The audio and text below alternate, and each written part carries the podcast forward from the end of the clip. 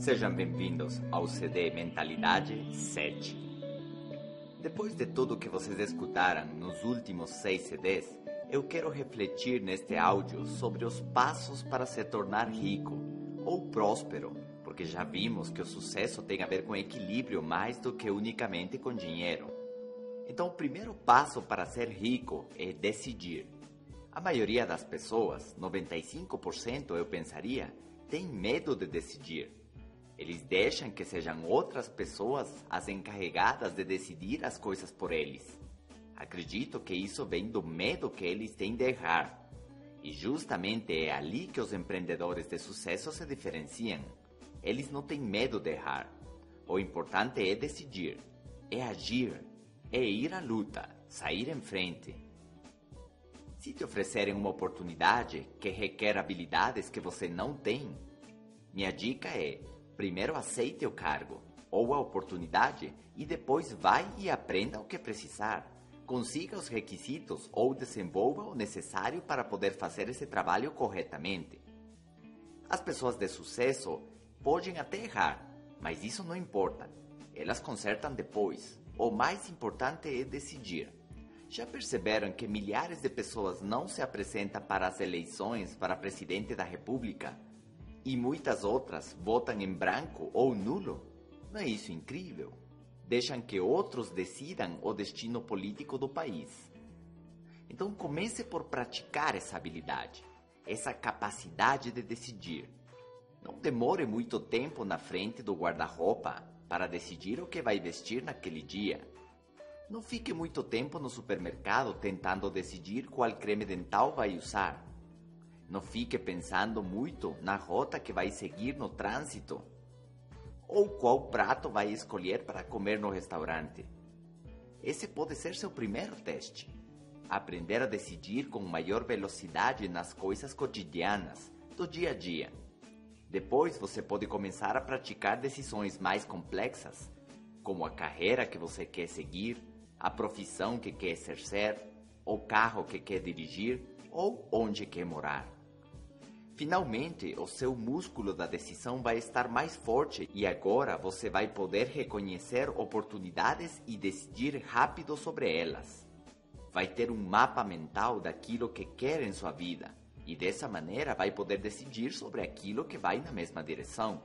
Vai ter maior prática para quando vierem as decisões realmente importantes, como o tipo de pessoa com a qual você quer casar, quantos filhos você quer ter como vai ser administrado o dinheiro dentro de sua casa, etc, etc. Se você percebe, essas decisões já não envolvem unicamente a sua vida.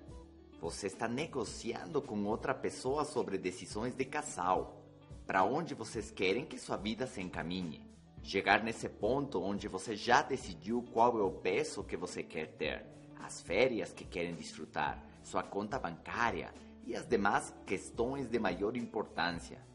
Seu estilo de vida seria o último degrau da sua capacidade de escolha.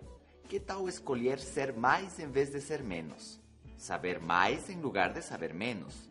Ter mais em vez de ter menos? Ajudar mais em lugar de ajudar menos? Escolher ser feliz ou positivo? Escolher ser entusiasmado? Decidir que a partir de agora você vai estar sempre orientado às soluções e vai reclamar menos.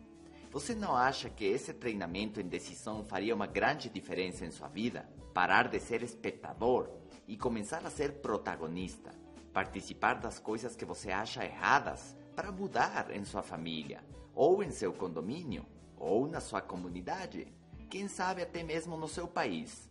Parar de ser levado pelo vento das circunstâncias e começar a tomar decisões conscientes, dia após dia, que aproximem você dos seus sonhos. Eu costumo dizer que se você estivesse decidido a ganhar 10 mil reais por mês ou mais, já estaria fazendo essa quantidade de dinheiro. Mas se você ainda não chegou aí, é porque no fundo não decidiu, não se comprometeu, não colocou isso como uma prioridade e realmente não fez o que precisava ser feito.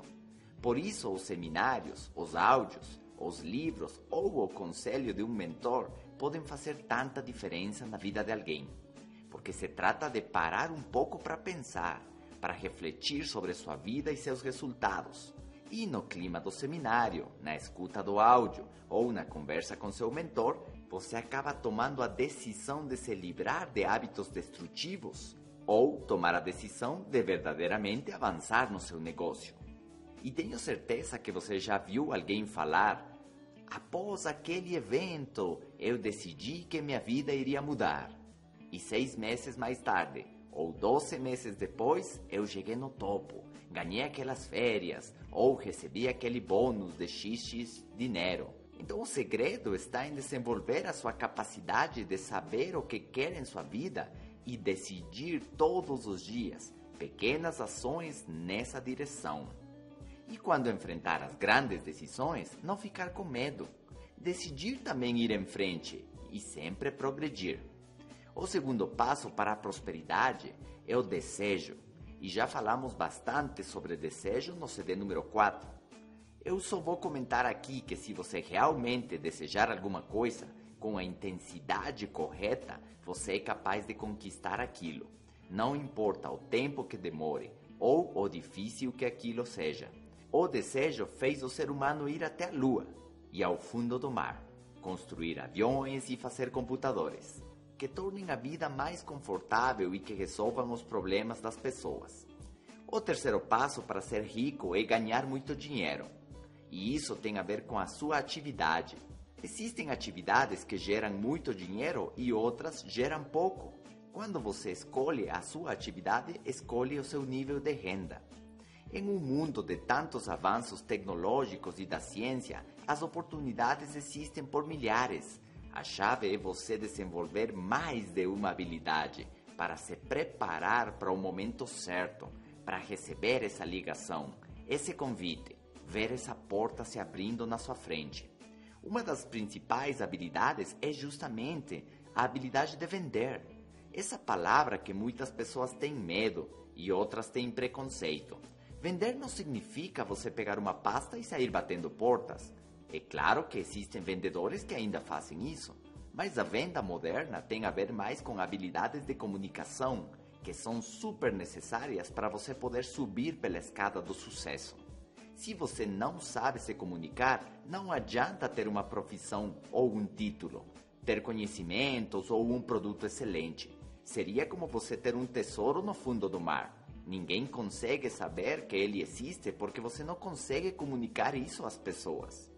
Então, vender significa expressar as suas ideias para outra pessoa. Eu costumo falar que eu quero desenvolver minha capacidade de vender entre aspas, aos meus filhos os valores corretos e a ideia de não usar drogas, por exemplo, cumprimentar os adultos, não falar palavrão, porque se eu me nego a aprender essa habilidade, lá fora na rua existem narcotraficantes bem preparados e bem treinados em vendas, e eles sim vão ser capazes de influir em meus filhos ou nos seus. Crianças mal educadas que vão contaminar nossos filhos com seus costumes e antivalores, porque eles não tiveram a presença nem a comunicação com seus pais. Viveram e cresceram no abandono, achando os pais que, porque davam dinheiro e compravam brinquedos para eles, a sua parte estava sendo coberta em casa. Por isso eu quero ser mais persuasivo e usar todas as minhas armas, minhas estratégias, meu exemplo de vida para persuadir eles de não entrar nessa roda de vícios, para ser capaz de motivar eles a serem pessoas do bem, para ser capaz de inspirar eles a se superar na vida e conquistar os seus sonhos. E se você percebe, as palavras que eu usei são persuadir, motivar e inspirar. E justamente a venda tem a ver com essas três palavras. Não seria incrível você desenvolver essa habilidade? Eu acredito que o dinheiro em sua conta vai ser uma consequência automática de se comunicar da melhor maneira que for capaz, de influir nas outras pessoas. Mas os demais benefícios que têm a ver com a sua família, seus amigos, seu entorno social vão além do econômico. Você estaria a caminho de se tornar um grande líder, porque liderança tem a ver com influência, influência tem a ver com o uso das palavras, com a sua comunicação despertar o entusiasmo nas pessoas que o escutam, o desejo de lhe seguir, de aderir aos seus projetos e seguir a sua missão. Espero que essas palavras tenham aberto um pouco o seu intelecto para ficar com vontade de aprender novas habilidades, especialmente em vendas. Para que tenham uma ideia mais clara do que estes CDs vão fazer em sua vida, eu vou usar o exemplo de um copo de água. O copo representa o contexto no qual você vive, sua mentalidade, a extensão das suas crenças. E a água representa o conteúdo, que são os seus resultados, aquilo que você obtém devido a esse contexto, aquilo que cabe ali dentro. Agora imagine que derramamos um garrafão de 20 litros nesse copo. O que ia acontecer? Bom, iria derramar, porque o contexto é pequeno demais para suportar a quantidade de água, o conteúdo que estamos jogando em cima. Assim mesmo, se sua mente vive num contexto limitado, a vida não pode jogar muito sucesso porque começaria a transbordar. E é exatamente isso que acontece com quem não consegue chegar aos seus primeiros 10 mil reais por mês ou 100 mil por mês. Primeiro que para muitas pessoas, segundo seu sistema de avaliação, na sua balança mental, isso é impossível de se conseguir. Já desde esse momento, para aquela pessoa vai ser impossível mesmo ter um resultado econômico desse tamanho. Já para outros, até seria possível, mas eles se batem tanto, patinam tanto, e se torna uma tarefa tão esgotadora que acabam desistindo. Simplesmente não descobriram o como. Faltou plano, disciplina, estratégia e, sobretudo, persistência. Algumas pessoas poderiam até conquistar esse nível de ganhos e, de uma hora para outra, perder tudo. Lembram do CD número 1, um, onde menciono que quem ganha na loteria ou heranças acaba perdendo tudo para ficar com a quantidade de dinheiro mensal com a qual seu inconsciente está acostumado a lidar? Com a sua verdadeira capacidade de administração de riqueza? Que está intimamente relacionada com seu desenvolvimento pessoal ou o contexto em que sua mente vive? Vamos com o quarto passo. Ele tem a ver com os investimentos. Ganhar dinheiro não é suficiente para se tornar rico, porque você pode gastar mais do que você ganha. Então, o primeiro passo nesta parte é você ser capaz de viver com menos do que você ganha para ter dinheiro sobrando. Meu mentor, Eduardo Salazar, dizia que pobre é aquele que não consegue guardar dinheiro mesmo que queira. Agora, muitas pessoas acham que guardar dinheiro na poupança é o melhor investimento. E nisso eu discordo, pois a poupança se baseia no medo. Ter o dinheiro num banco que cuide e decida o que fazer com ele porque nós não somos capazes de encontrar e escolher um investimento melhor. E isso porque não temos educação financeira que nos permita reconhecer um bom investimento. Eu não consigo acreditar como é que no Brasil a poupança paga 3 a 5% ao ano e a inflação é mais do que 7%. Os juros do cartão de crédito são 15% ao mês. Acredito que seja o maior juro do mundo. Cheque especial, igual. Imagina pagar mais de 120% de juros por ano? Parece impossível de acreditar. É um verdadeiro assalto à economia popular. Eduardo Salazar dizia que existiam dois tipos de escravos: os empregados e os endividados. Uns trabalham para o patrão, que decide tudo em sua vida horário que você chega, que horas você sai, quantos minutos tem para o almoço, etc, etc. E os endividados, que trabalham duro para pagar os juros absurdos do cartão de crédito. Fica muito difícil avançar na vida comprando tudo em parcelas, ganhando pouco e pagando juros exorbitantes. Eu vou gravar aqui a minha opinião sobre o meio de investimento mais inteligente. Primeiro você precisa aprender como pensam os ricos e depois descobrir no que eles investem o seu dinheiro, receber uma verdadeira educação financeira para saber reconhecer as verdadeiras oportunidades de multiplicar o seu dinheiro. Eu continuo acreditando que o investimento em imóveis é o mais poderoso meio para se enriquecer, mas precisa o conselho e assessoria de quem já ficou rico com aquilo. Se você quiser saber mais, existe um curso que eu recomendo muito Basta acessar o site www.universidadedoimóvel.com.br barra coach. Nele você vai aprender no que investem os ultra ricos e os erros mais comuns na hora de comprar imóveis. O quinto passo para se tornar rico tem a ver com os seguros. Isso significa proteger seu patrimônio dos imprevistos. Eu conheço várias famílias que eram multimilionárias e foram à falência porque o pai ficou doente ou morreu. E eles não sabiam como gerar renda. Então o patrimônio foi sendo consumido pelos filhos, pelas dívidas ou simplesmente pelo nível de vida ou gasto que essa família já tinha.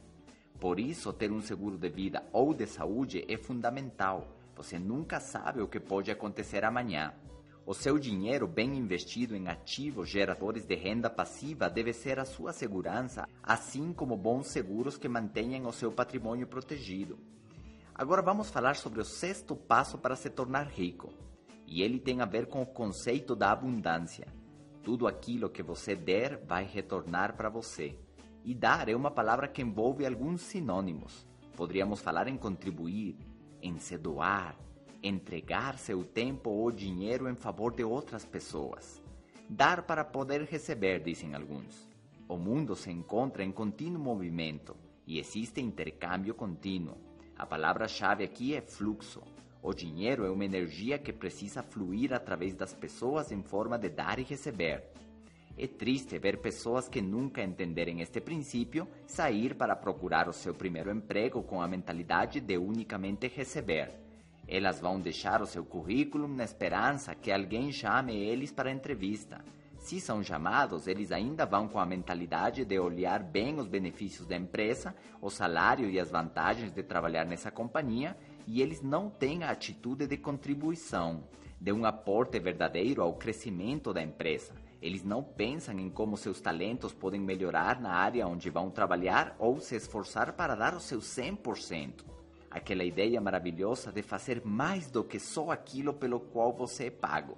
Mas não, eles somente estão pensando em quanto vão ganhar. Esquecem ou não sabem que a chave que abre todas as portas se chama gratidão e serviço. Gratidão de poder prestar o seu serviço para alguém ou uma empresa e fazer a sua parte. Prestar esse serviço com excelência. Resumindo tudo o que foi falado antes, Servir é a maior fonte de riqueza, é a maior fonte de felicidade, é a maior fonte de satisfações, a maior fonte de gratidão, de admiração e realização pessoal. Servir é a maior fonte de recompensas materiais e não materiais. Tudo tem a ver com serviço. A qualidade tem a ver com serviço, a quantidade tem a ver com serviço. O tamanho de uma sala de hotel tem a ver com o serviço que pode nos dar com a decoração, as cores, o conforto das poltronas. A limpeza, do modo geral, tem a ver com serviço. A amabilidade tem a ver com serviço. Será que seu sorriso tem a ver com serviço? E a sua pontualidade? Os detalhes têm a ver com serviço. A estética, a rapidez, a segurança, a garantia, o conhecimento, a explicação, o acompanhamento do seu cliente praticamente tudo tem a ver com serviço. Um serviço caro tem exigências altas. Um serviço barato tem exigências baixas ou mínimas. Se a maior fonte do sucesso está em servir, eu tenho que me fazer um especialista nisso. A equação da economia diz que servindo é como eu obtenho dinheiro, e com dinheiro eu obtenho serviço. Claro, um garçom pode me dizer, mas eu sirvo muitas mesas porque eu não fiquei rico. E a resposta é porque você ajudou o seu patrão, o dono do restaurante, a servir aos seus clientes e por isso ele ficou com dinheiro. Ou a aeromoça que serve muitos passageiros por dia, ela está ajudando o dono da aerolínea a servir aos seus clientes. Por isso você precisa encontrar a maneira de servir diretamente a muitos consumidores ou clientes. E nesse sentido, o empresário sempre vai ganhar mais dinheiro que o empregado porque ele tem a capacidade de servir a muitos, enquanto o empregado serve unicamente uma empresa ou um patrão. Se viajamos de avião, por exemplo, vamos perceber que existe a classe executiva e a classe econômica. Na classe executiva, o nível de serviço é incrível. Te recebem com champanhe, as poltronas são de couro, super confortáveis, o espaço entre elas é enorme e a sua refeição tem menu para você escolher. Os talheres não são de plástico. Se quiser dormir, recebe um negócio para cobrir seus olhos, uma coberta super gostosa, tipo hotel 5 estrelas, sabe? Meias para não ficar com frio em seus pés e a poltrona pode reclinar até ficar como uma cama. Você ficou imaginando? Pois é, o dinheiro possibilita esse nível de conforto. E falando nisso, a passagem custa dois ou três vezes o valor de voar em classe econômica. Aqui comprovamos que um nível elevado de serviço custa mais caro. Agora pensa comigo, por que essas pessoas são capazes de pagar uma passagem ao dobro do preço? Porque são eles os donos dos hotéis onde a classe econômica se hospeda. Eles são os donos das concessionárias onde os outros compram seus carros. São os donos das lojas onde compramos nossa roupa. E são donos dos restaurantes onde nós comemos. Se você perceber, quem está prestando serviço a quem? Quem vai na classe executiva é servidor da classe econômica e por isso ganha mais dinheiro e com esse dinheiro obtém mais serviço. Então é a equação que devemos ter em conta quando entramos no mercado de trabalho. Tem muitas pessoas que só pensam em ficar ricos, mas eles não têm como princípio dessa abundância servir e então ficam procurando a maneira de enganar os outros, de não trabalhar, de buscar um esquema fácil onde ele entre e comece a receber dinheiro sem fazer nada, ou tentar se aproveitar das pessoas, o que seria pior. Isso vai em contra da lei da vida, que recompensa com a colheita aqueles que cederam o tempo e o trabalho de plantar as sementes na terra. Essas pessoas podem até conseguir dinheiro em troca de nada, ou roubando, como acontece na política onde vemos casos de corrupção em quase todos os países. Mas como dissemos no CD número 6, essas pessoas estão abrindo um buraco que precisa ser preenchido e como seu dinheiro não está sendo ganho honestamente, eles perdem as outras coisas que o dinheiro não pode comprar. Eles perdem a paz, perdem o equilíbrio, perdem o sono em alguns casos. Sua família entra em um caos, seus filhos ficam viciados em drogas ou em medicamentos para depressão. O dinheiro governa suas vidas, é seu ídolo, seu amo, e sua vida espiritual fica num mar de lama. Eles não entendem que aquilo que estão jogando fora em troca do dinheiro é o que poderia lhes dar realização e felicidade permanente em lugar de um prazer temporário. Por isso, não existem atalhos. Se você pretende se tornar uma pessoa bem-sucedida na vida, o seu principal objetivo deve ser de gerar valor para as pessoas, agregar valor à sua empresa, entregar valor para seus clientes, se diferenciar no mercado pela sua disposição e atitude de servir, e tendo isso como seu valor principal, começar a pensar naquele produto que pode resolver os problemas ou as necessidades dos consumidores e se esforçar ao máximo para cumprir com todas as exigências, porque para servir melhor você precisa saber mais. Para saber mais é necessário se preparar. Para se preparar é necessário estudar o seu produto, a sua indústria ou o nicho onde você quer atuar. E para estudar precisa de livros, de áudios e de seminários, precisa de conhecimento. Eu não conheço pessoalmente o Flávio, mas admiro muito o seu trabalho e concordo plenamente com o seu projeto que tem um nome maravilhoso: Geração de Valor. Essa frase já diz tudo. Este conceito é aplicado em todas as áreas da sua vida. O esposo tem que servir a sua esposa e a esposa tem que servir ao seu marido.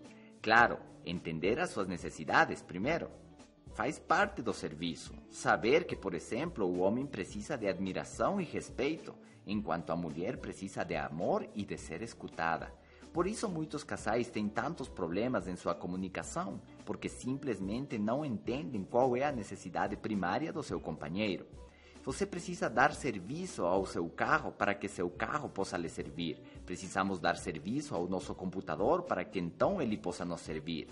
Por isso acredito que as cáries poderiam ser o castigo por não dar serviço aos seus dentes, e a doença poderia ser o castigo por não servir corretamente ao seu corpo.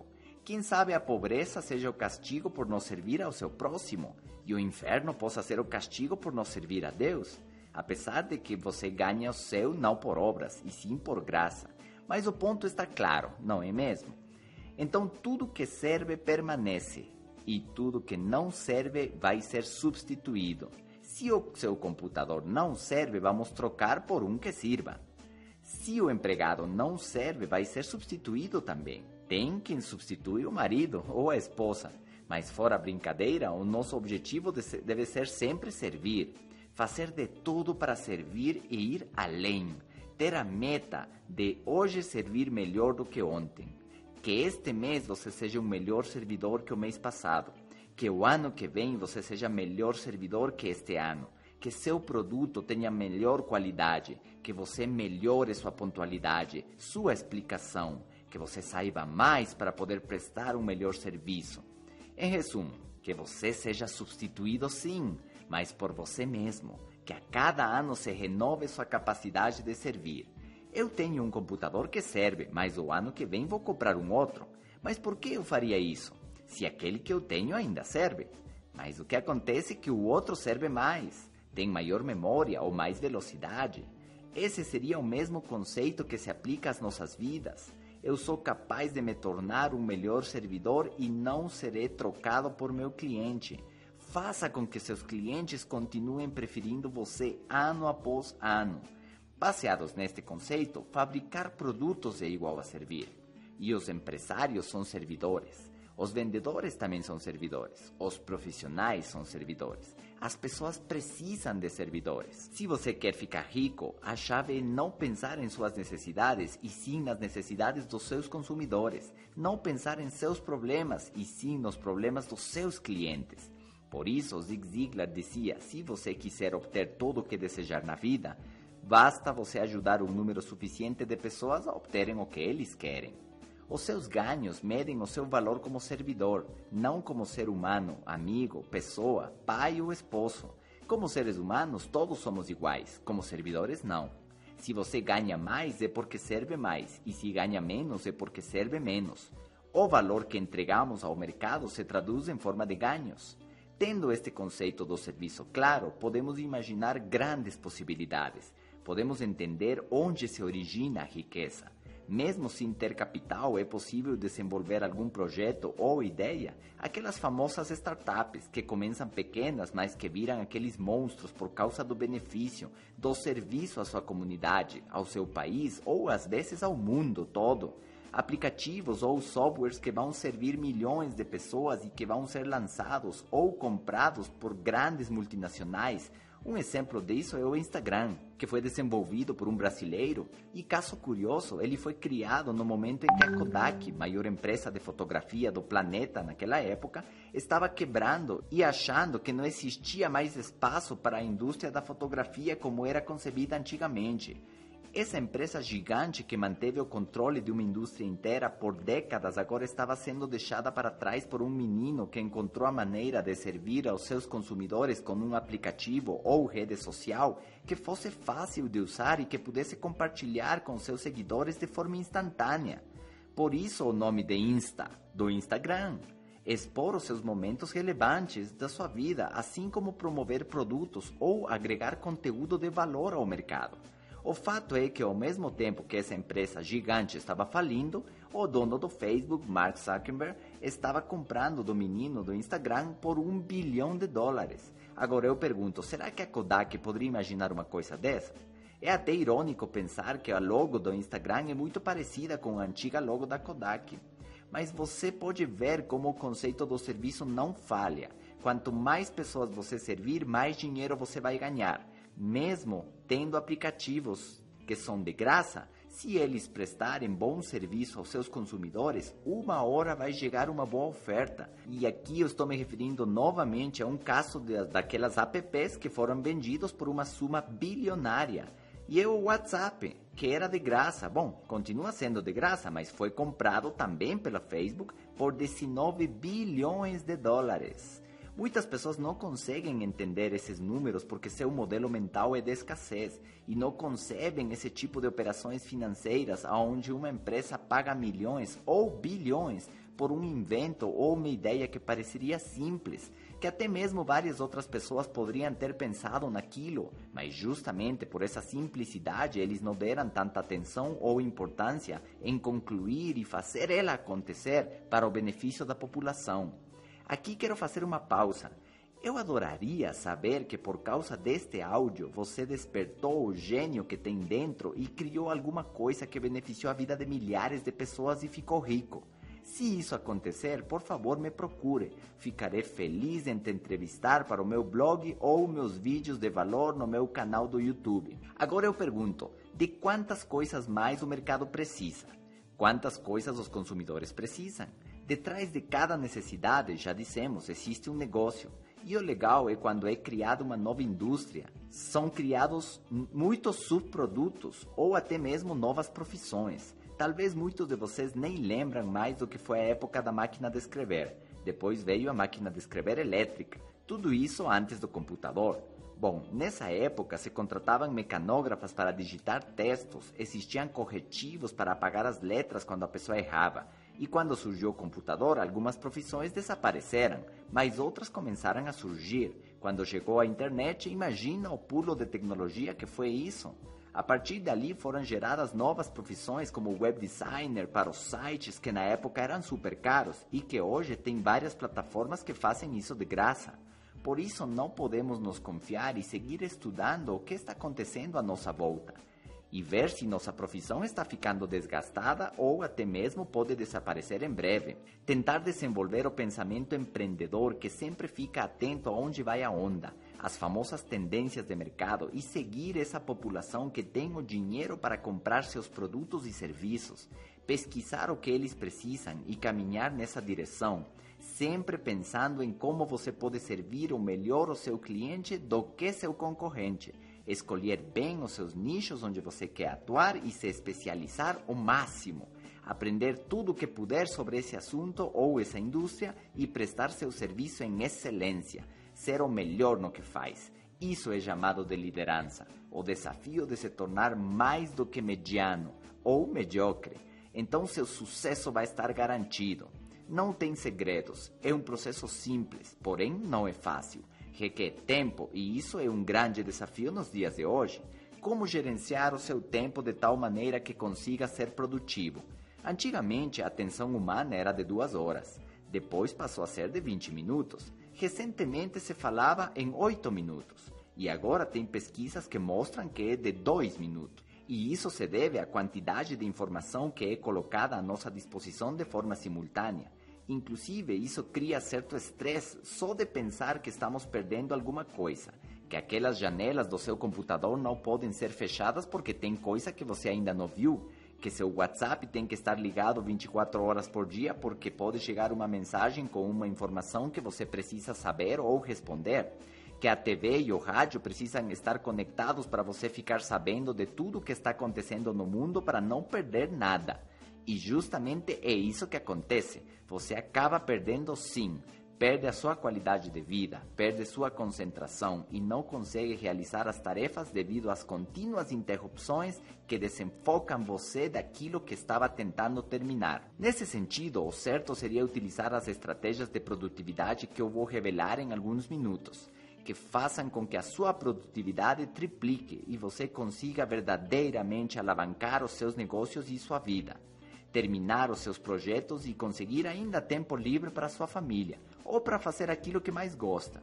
Eu sei que este CD já contém informações boas demais, ideias poderosas e transformadoras, mas eu vou deixar eles ainda melhor Vou passar para você um dos segredos que aprendi em uma das minhas viagens a Los Angeles em busca de conhecimento prático que pudesse fazer com que eu consiga realizar múltiplos projetos, desde tocar um negócio que se estende a mais de 10 países, até escrever o meu segundo livro que saiu agora no mercado latino dos Estados Unidos, no mês de dezembro de 2014, e simultaneamente foi traduzido e preparado junto comigo e minha equipe para ser lançado no Brasil em janeiro de 2015.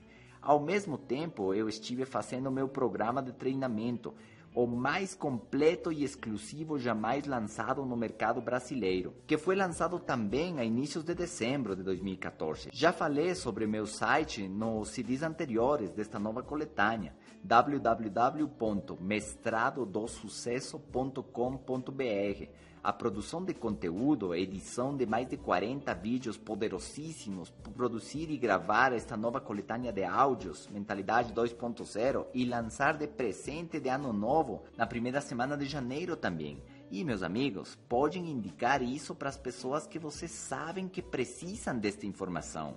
Basta acessar www.cdsmentalidade.com.br trabalhar em vários projetos digitais, ler livros e estudar centenas de vídeos de treinamento, malhar todos os dias e ainda ter várias horas sobrando por dia para curtir das minhas duas filhas, a minha esposa e dar atenção, criando posts e resolvendo, respondendo dúvidas para os mais de 20 mil fãs da minha página do Facebook, Mentalidade Pablo Paucar. Você pode pensar que isso parece uma loucura, mas eu vou te falar o que eu aprendi a respeito da produtividade e da alta performance. Tudo bem dos modelos educativos. Se você para e olha a quantidade massiva de informação que as nossas crianças adquirem na fase escolar, você vai ficar maluco tentando entender como é que eles aprendem tanta coisa. Mas o segredo, meus amigos, se você estiver tomando anotações, chama-se blocos de tempo. O nosso cérebro não consegue mais do que dois minutos de atenção, como eu falei antes. Isso por causa de tantas distrações que temos à nossa volta. Mas se nós simplesmente desligarmos tudo, vamos poder nos concentrar pelo menos duas horas. Isso significa que por duas horas somos capazes de realizar uma tarefa de forma completa e com o máximo da nossa capacidade. Baseado nisso, o sistema educativo criou horários de aulas classificando os temas ou as matérias a serem estudadas e colocam os meninos nesse ritmo de aprendizagem, com o foco total naquilo que estão estudando, naquela matéria. Dessa maneira, eles conseguem acumular e assimilar essa quantidade gigante de conhecimento. E desse mesmo jeito, você e eu podemos adquirir muito conhecimento, trabalhar nos mais diversos projetos e concluir tarefas que parecem impossíveis de completar. Blocos de tempo, meus amigos. Agora é necessário determinar quais são os blocos de tempo mais produtivos em seu caso, porque as pessoas são diferentes e alguns são mais produtivos pela manhã enquanto outros estão mais concentrados à noite. Dependendo disso, você ajusta o seu dia aos seus próprios blocos de duas horas, para poder iniciar o seu trabalho ou a sua aprendizagem. Se você percebe que seu corpo acorda às 8 horas da manhã, mas seu cérebro começa a lembrar do seu nome às 11, esse não seria seu tempo mais produtivo. Já à noite você começa a ter as ideias mais incríveis a partir da meia-noite. Bom, poderia ser esse o seu horário mais produtivo. Tudo depende do tipo de atividade que você desenvolve também. Mas no meu caso, eu criei uma estratégia que me permita ter o máximo de tempo livre para poder pensar. Eu sempre acreditei que era melhor trabalhar com a cabeça do que com os braços. E como mencionei antes, o segredo do sucesso está em servir o máximo de consumidores e clientes, e para isso você precisa criar estratégias que evitem o desperdício do seu tempo, que deixem suas vendas no piloto automático, por exemplo. E com o marketing de rede ou os recursos digitais, você pode ganhar dinheiro 24 horas por dia, 7 dias por semana. Mas tudo isso inicia com a sua engenharia reversa. Lembra que falamos disso nos áudios anteriores? Aquele quadro mental de como seria seu dia perfeito, que horas você acorda, quantas horas você trabalha, como está estruturado seu dia, tudo isso que você viu em seu futuro se materializa com planos que te levem nessa direção. E os planos servem para te dar essa orientação. Jim Rohn dizia que as pessoas não planejam fracassar, elas fracassam por não planejar. E existem algumas combinações de planos. Podemos ter, por exemplo, saber, mas não fazer. Isso é igual a fracasso. Acontece com muitas pessoas que não avançam pelo conhecimento que lhes falta, e sim pelo que sabem, mas não conseguem aplicar. Por essa confusão dos seus horários e a sua dificuldade para serem produtivos. O seguinte plano é não saber, mas fazer. Isso também é igual a fracasso porque as pessoas não têm informação correta, não adquiriram a filosofia adequada, mas fazem e fazem, trabalham duro no plano errado. Lembram disso? Trabalhar duro para chegar mais rápido no lugar equivocado? Então, por não saber, você acaba escolhendo uma atividade que paga pouco, que não te permite servir a muitos clientes, nem se desenvolver para agregar valor ao mercado, que pode te manter por décadas no nível de escassez econômica. Então, o próximo plano poderia ser saber mais fazer. E isso sim é igual a sucesso. Ter a informação correta e ser capaz de aplicar aqueles conhecimentos. Mas também podemos ter o seguinte plano: não saber, mais aprender, mais fazer, mais persistir, mais melhorar, igual a sucesso. Acredito que esta fórmula é a que a maioria dos empreendedores segue, inclusive eu, que comecei a minha vida sem saber falar, sem saber vender, sem saber formar equipes ou líderes, mas me tornei um bom aluno e um bom estudante. E treinei, treinei, treinei durante muitos anos até que minhas habilidades foram melhorando e continuei a estudar e praticar. E aos poucos fui me tornando a pessoa que sou hoje, com o modelo mental correto, o que me trouxe as ideias corretas, que me ajudou a colocar planos certos e a desenvolver disciplina e persistência até que finalmente essa acumulação de ações bem orientadas conquistou a vida que tenho hoje. Mas voltando ao assunto de produtividade, eu tenho uma equipe que me ajuda, é claro, mas aqui está o segredo: eu não tenho empregados. Aposto que você abriu seus olhos bem grandes agora, tentando imaginar como é que eu faço meus negócios acontecerem sem funcionários. Mas é isso exatamente que acontece. Eu não tenho nenhuma secretária. Eu vou explicar para você como funciona a minha estratégia. Se eu tivesse funcionários, teria muita dor de cabeça, porque eu gosto de liberdade. Eu viajo muito e moro em diferentes países de tempo em tempo, então os empregados precisam de certo controle e isso me deixaria muito ansioso, pensando se eles estão cumprindo com seu trabalho diário mesmo sem a minha supervisão. Fora a folha de pagamento, recursos humanos, problemas trabalhistas, ah, eu não quero isso. A minha estratégia consiste em alguns planos simples. Primeiro, as atividades que eu desenvolvo seguem a minha engenharia reversa. Quer dizer, eu invisto meu tempo em negócios que me gerem royalties. Isso significa que pelo trabalho que você faz formando líderes, no caso do marketing de rede, ou pelos livros, áudios ou vídeos que eu faço, eu estou recebendo royalties. E como esses ganhos são vitalícios e hereditários, meus filhos um dia podem receber esse dinheiro também. Isso me dá uma sensação muito boa de segurança além de cumprir o meu sonho e a minha missão de mudar a vida das pessoas de geração em geração. Esse é o meu propósito: criar e passar uma mensagem que deixe o mundo melhor do que eu encontrei, que contribua com a vida das pessoas e que no futuro, por causa dessas informações, meus filhos ou netos saibam o que eu fiz. Então, a primeira parte da minha estratégia é justamente focar meus esforços na geração de renda passiva isso significa que você trabalha uma vez e continua recebendo para sempre. A segunda parte da minha estratégia é formar equipes para cada projeto. Isso significa que eu terceirizo tudo o que eu não devo fazer. Aquilo que não é importante você executar, é muito importante você não executar. E eu vou explicar melhor este ponto. Se eu sei que sou capaz de editar um vídeo ou um áudio, ou fazer um site. Eu digo que sou capaz porque hoje em dia existem dezenas de plataformas que fazem quase tudo para você. A era digital chegou e hoje você tem seu próprio estudo de gravação com GarageBand ou iTunes, seu próprio canal de televisão, estou falando do YouTube, ou aplicativos que editam fotos, sites que se fazem sozinhos, sem conhecimento técnico e muitas outras coisas incríveis estão à nossa disposição. Então eu me sinto na capacidade de poder fazer tudo isso. Mas por que eu investiria horas e horas estudando aquilo e fazendo essas edições se posso contratar alguém que não seja meu empregado e sim que trabalhe como freelance para que faça esse trabalho por mim? Então a minha regra de ouro aqui é: eu devo fazer unicamente o que ninguém pode fazer. Produzir o conteúdo destes áudios, por exemplo, ninguém pode fazer isso. Eu tenho as ideias, eu pesquisei por 20 anos e tenho a experiência que agora estou colocando neste material. Isso ninguém mais pode fazer. Eu criei o mestrado do sucesso, eu faço as palestras, gravo os conteúdos mais incríveis nos meus vídeos e isso somente eu posso fazer. O relacionamento com os meus fãs. Mas todo o resto eu delego às outras pessoas que se dedicam a cumprir essa função. Eles recebem um percentual, é claro, também em todos os meus negócios e por isso fazem a sua parte em excelência, torcendo como uma equipe que tudo dê certo.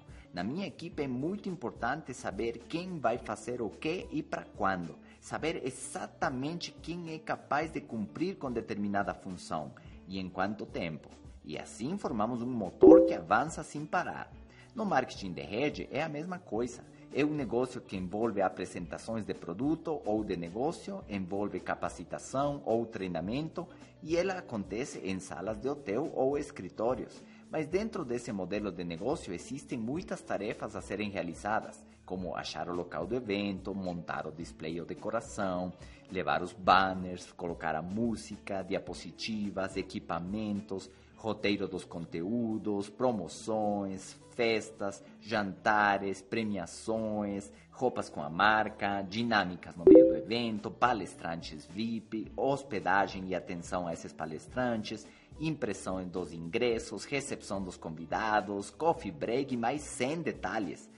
Mas daí você tem duas opções. A primeira é contratar uma empresa que organiza eventos e se arriscar a ter de aumentar o valor do ingresso, perder a identidade do que você quer exatamente que aconteça com seu evento e, ao mesmo tempo, deixar a sua equipe extremamente dependente dessa empresa e desse serviço.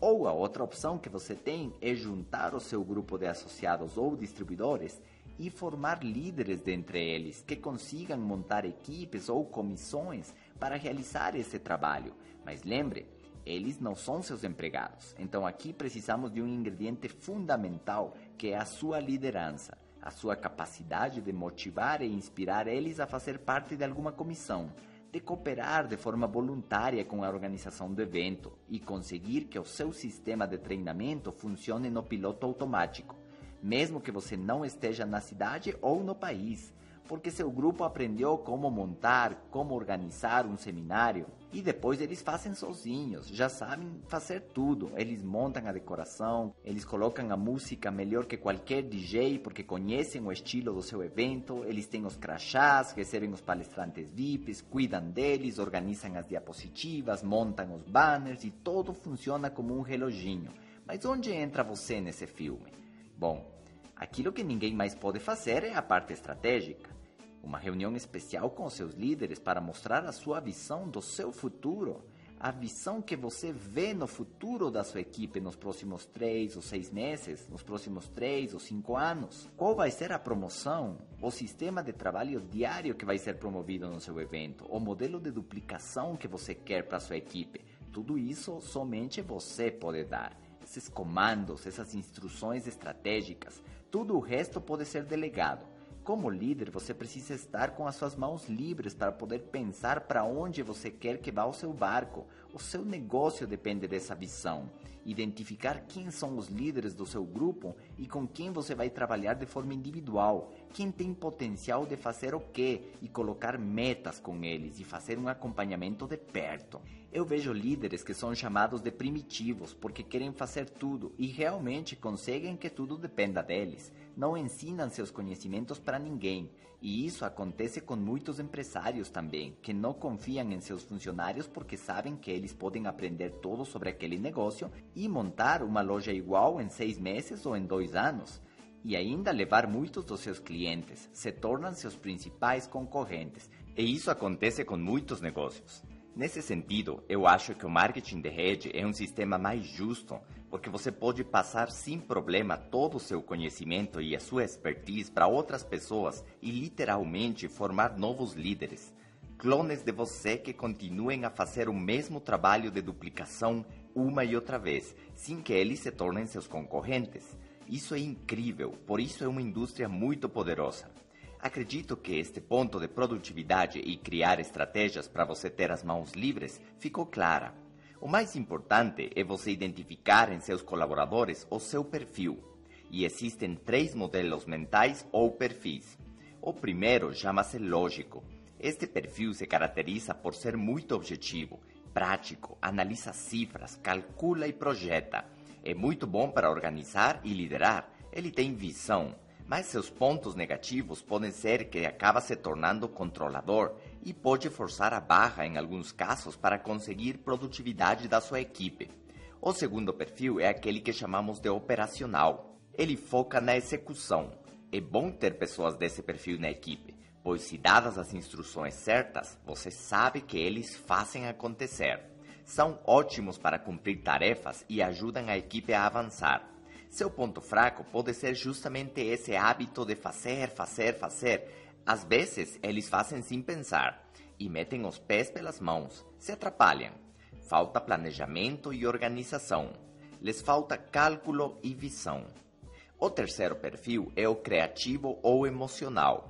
Ele cria empatia com a equipe, é sensível às necessidades do grupo, é ótimo para lidar com atendimento ao cliente e para juntar o grupo em atividades externas. Cria aquele ambiente que permite relaxar do trabalho excessivo, sabe? Eles são bons na criação.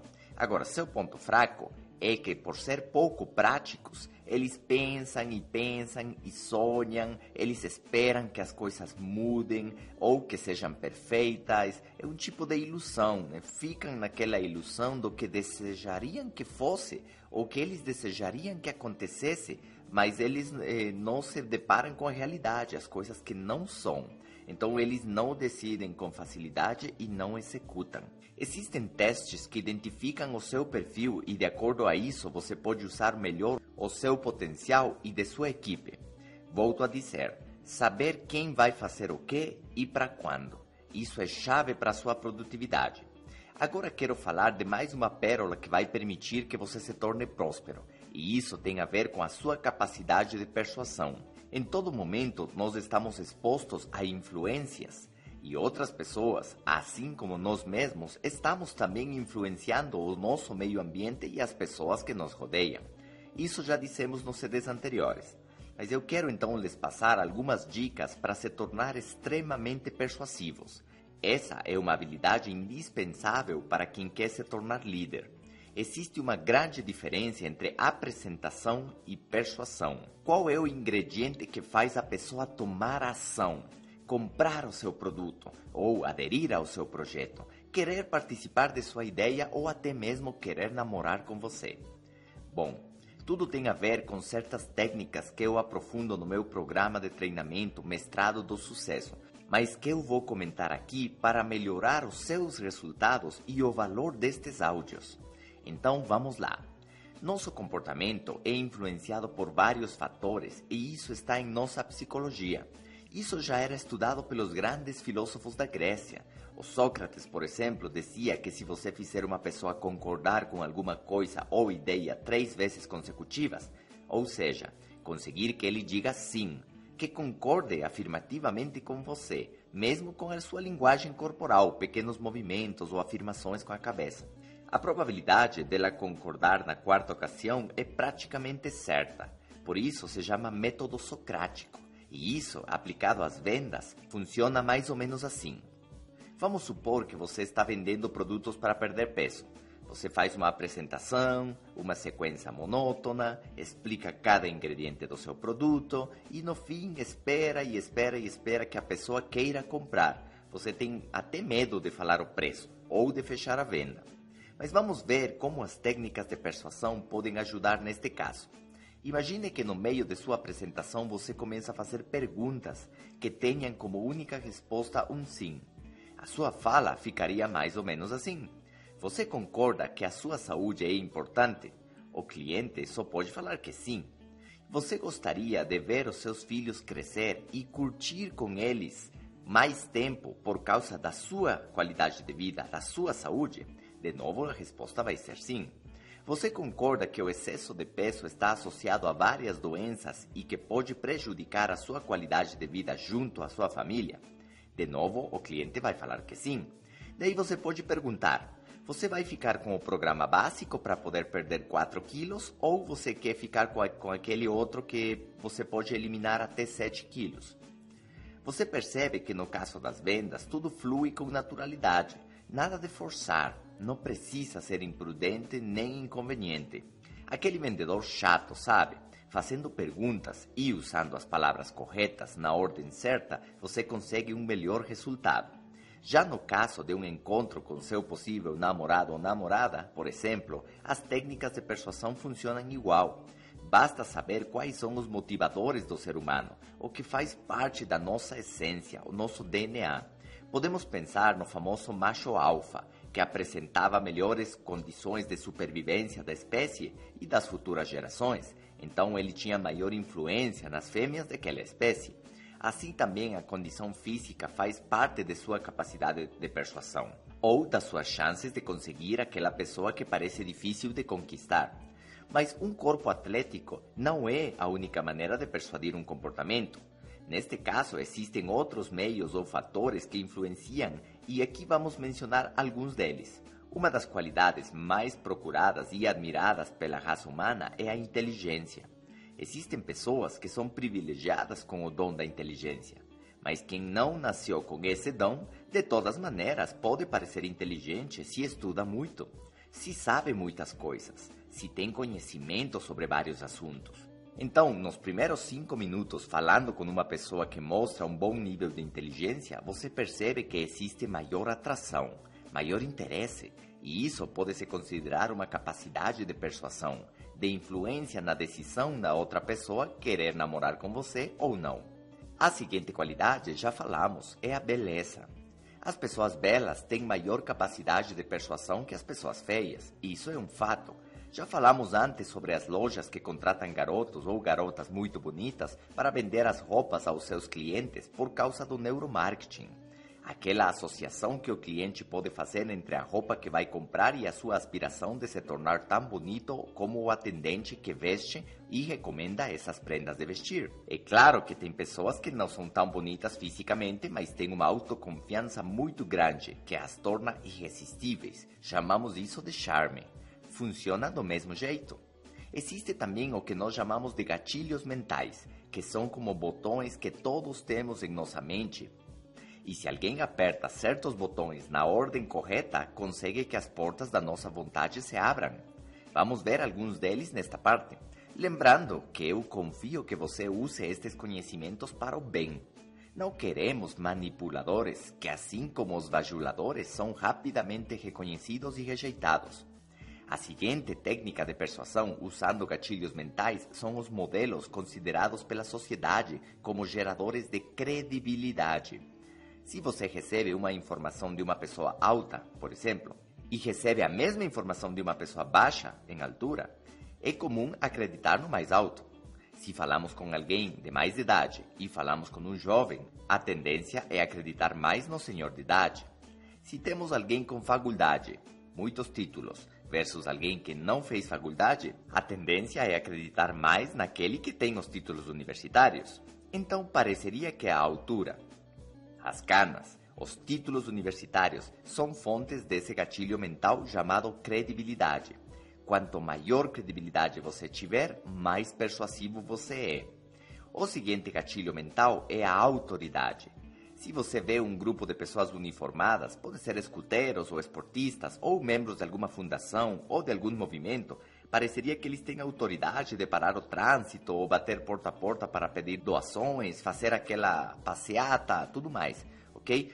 A autoridade funciona muito bem como gatilho mental. Imagine um médico vestido de branco. As suas palavras ganham força, não é mesmo? E um policial de uniforme. Ele tem muita autoridade. Agora, o incrível é que esse médico poderia dar a sua opinião sobre investimentos imobiliários e teria o mesmo efeito como se estivesse indicando um medicamento ao seu paciente. Muitas pessoas iam seguir essa orientação financeira somente pela autoridade que vem da sua imagem, de sua profissão, mesmo que ele tenha feito muitos negócios imobiliários errados. Dá para entender? Mas aqui nós estamos falando dos gatilhos mentais e da persuasão. Se você quer se tornar uma pessoa com autoridade no seu nicho, você precisa se esforçar, precisa treinar e precisa aprender para gerar valor com dicas, com conteúdos valiosos naquela área, naquele nicho, para você se transformar, você se tornar uma autoridade naquilo que você está ensinando. Claro, você precisa ser exemplo daquilo que vai falar, mas na hora que você passa conteúdo, agrega valor, as pessoas vão perceber você como uma autoridade naquele campo. O seguinte gatilho mental é a reciprocidade. Ela funciona muito bem porque o ser humano tem a tendência a devolver um favor ou retribuir a pessoa que te deu uma coisa de graça. Nas vendas, essa técnica de persuasão funciona muito bem e por isso inúmeras empresas usam o conceito das amostras grátis, entregar às pessoas um pouco de aquilo que você quer que comprem na indústria dos cosméticos, por exemplo, você pode ver os shoppings E os stands que tem aí dentro sempre oferecem maquiagens de graça ou hidratações faciais gratuitas. E por que isso funciona? Porque ao receber um agrado, uma atenção, um benefício, internamente nos sentimos em dívida com essa empresa ou com essa pessoa. Queremos retribuir comprando alguma coisa. A pessoa foi tão amável com você, deixou sua pele tão bonita e ainda por cima você já estava pensando em substituir a sua marca de cremes por outra. Então você é persuadido a comprar. A mesma coisa acontece com o famoso marketing de atração. Hoje se fala muito nele porque antigamente existia um marketing de invasão, de interrupção de agressão. Você já recebeu uma ligação que não esperava para te falar de uma coisa que não te interessa num momento inoportuno? Esse método utilizado por os call centers não é bem visto pelos clientes modernos. Aquelas pessoas que querem forçar uma venda ou agendar uma visita não são mais aceitos pelos clientes, que curiosamente adoram comprar, mas o que eles não gostam é que vendam para eles. O marketing de atração, de permissão, funciona agregando valor à vida das pessoas. Informações ou produtos valiosos, degustações, hidratações ou demonstrações gratuitas, antes de sequer falar em qualquer transação comercial. O gatilho de reciprocidade funciona como um poderoso persuasor. O seguinte gatilho da persuasão tem a ver com a escassez. Tudo aquilo que abunda perde seu valor. Aquilo que escasseia aumenta seu valor. Então, muitas empresas fazem as suas ofertas com deadlines ou prazos de término de algum desconto especial ou de alguma mercadoria. Dessa maneira, conseguem que em poucos dias ou semanas exista uma maior demanda daquele artículo e por causa da sua escassez, as pessoas percebem que tem poucas unidades e querem comprar imediatamente, mesmo que naquele momento não precisem daquilo. É uma coisa interessante. Uma apresentação que utilize a escassez vai ser mais persuasiva que aquela que simplesmente explique determinado produto ou oferta. Outro ingrediente para você aumentar a sua persuasão chama-se storytelling, que significa associar histórias aos números ou a seus produtos não conseguimos engajar muitas pessoas com a nossa empresa ou a nossa fundação ou o nosso projeto se simplesmente falarmos de números e estatísticas, se falamos de quanto custou o novo prédio da empresa ou a nova fábrica, dos avanços em tecnologia ou o aumento do faturamento. Agora, se você associar aquele novo prédio a 100 crianças que agora podem comer e dormir todos os dias, se você lembrar de alguma história em particular de alguma dessas crianças que perdeu os pais, por exemplo, e que foi encontrada na rua com sérios problemas de saúde e que foi levada para aquela casa e cuidaram dela direitinho e agora ela é uma menina feliz e você fala, olha aqui a Sofia e apresenta inclusive ela para seus futuros investidores, você acha que eles não vão ficar comovidos por aquela história e felizes de poder contribuir com mais dinheiro para poder abrir mais casas como essa e ajudar mais crianças? Então, sempre que tiver a tentação de falar sobre números e faturamento ou sobre novas lojas e a expansão dos seus negócios, lembre de falar das histórias por detrás desse crescimento, histórias dos seus funcionários, histórias dos seus clientes, de como seus produtos estão mudando ou melhorando a vida dessas pessoas alguma história de algum cliente em particular que, por causa da sua assessoria, do seu produto ou do seu serviço, hoje pode desfrutar de uma melhor qualidade de vida, ou mais tempo com a sua família, ou da tranquilidade, pois o seu seguro de vida ou o seu seguro médico pagou pelo hospital devido à sua última cirurgia.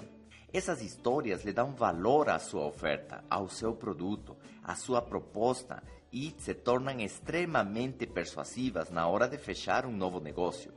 A mesma coisa se hoje você tem muito sucesso e ganha muito dinheiro, não fale sobre isso no início. Não fale sobre isso para as pessoas que você conhece, que você quer que adiram a seu projeto, a sua empresa, a seu plano de carreira, sei lá. Isso sem contar com que seu público ele vai ficar um pouco chocado se você falar dos seus sucessos. Você está criando um abismo. A chave aqui é você criar uma ponte. Então você precisa falar para seu público onde você vivia antes, qual foi o seu primeiro trabalho, quais foram seus primeiros obstáculos, os dias que você não teve nada para comer ou que ficou sem dormir de tanto estudar ou trabalhar Lembre eles como você teve que superar as críticas ou opiniões negativas quando você iniciou sua carreira como empreendedor e como você fez vários e vários sacrifícios para conquistar finalmente o primeiro cliente ou os primeiros resultados. Então o seu público vai entender o valor do que você conquistou em sua vida. Estou muito satisfeito de poder compartilhar com vocês algumas das ideias que aprendi nos últimos 20 anos. Estes princípios mudaram minha vida e podem mudar a sua também se aplicados com consistência. Eu quero concluir este CD falando sobre um assunto que eu gosto muito: o estilo de vida. Ele não acontece por acaso, nem é uma coisa que você almeja. Seu estilo de vida é algo que você planeja. A vida não se mede em anos e sim em experiências pela sua frequência e intensidade. A nossa missão pode ser então experimentar corretamente, viver essa experiência de ajudar alguém, ensinar as pessoas não somente como trabalhar, e sim como viver. Deixar o seu legado, que é aquele conjunto de valores que vão influenciar positivamente a sua família e a vida das futuras gerações que tenham contato com estes valores, com estes princípios que fizeram de sua vida algo único e especial. Eu lembro da frase do meu mentor Jim Rohn que dizia: faça de sua vida uma experiência não apenas aceitável, e sim memorável se certifique de que ao final da corrida rumo ao seu sucesso, você ainda desfrute dos valores de um verdadeiro estilo de vida, que seja capaz de mostrar o seu crescimento interior. Seria triste que seu cheque mude e você não. Que sua renda melhore e você não. Que seu carro seja grande e sua paciência seja pequena. Todos podemos viver a melhor versão de nós mesmos. A estrada ao verdadeiro sucesso está em contínua construção. Nós não somos produtos terminados, estamos em contínua reinvenção e por isso precisamos procurar a sabedoria. Ser sábio é o maior dos tesouros. Você pode perder a sua fortuna, mas seus conhecimentos ninguém tira, os seus valores ninguém tira, a sua reputação vai permanecer. Vejo você no topo. Obrigado por fazer parte do meu sonho ao escutar e deixar a sua vida ser transformada por estes conteúdos.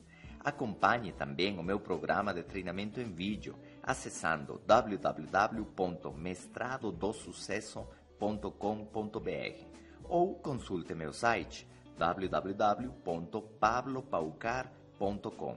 Eu quero saber dos seus resultados. Você pode me escrever e pode me seguir também no Instagram arroba Mentalidade Pablo Paucar. Seja apaixonado, viva intensamente e foque no que te faz feliz. Um grande abraço do seu coach.